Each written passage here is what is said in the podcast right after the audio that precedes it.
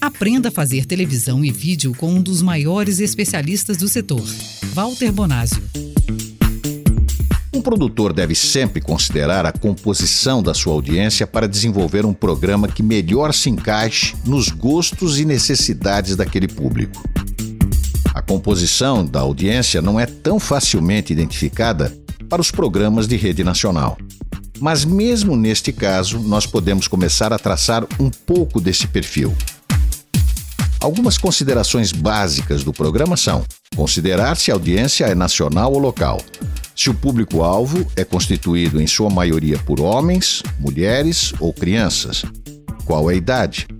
Um exemplo que demonstra a diferença de métodos a serem aplicados em um programa do mesmo estilo pode ser percebido entre o programa vespertino de entrevistas para adolescentes, por exemplo, e um programa de entrevistas noturno, Embora ambos sejam programas de entrevistas, o primeiro é direcionado a um público e horário, em sua maioria de adolescentes e jovens, enquanto o outro atrai uma audiência de todas as idades.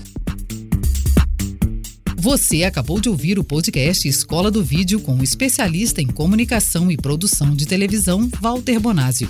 Todas as semanas, um novo podcast Escola do Vídeo disponível no site vocêbrasil.com.br ou ainda nas plataformas de agregadores de podcast.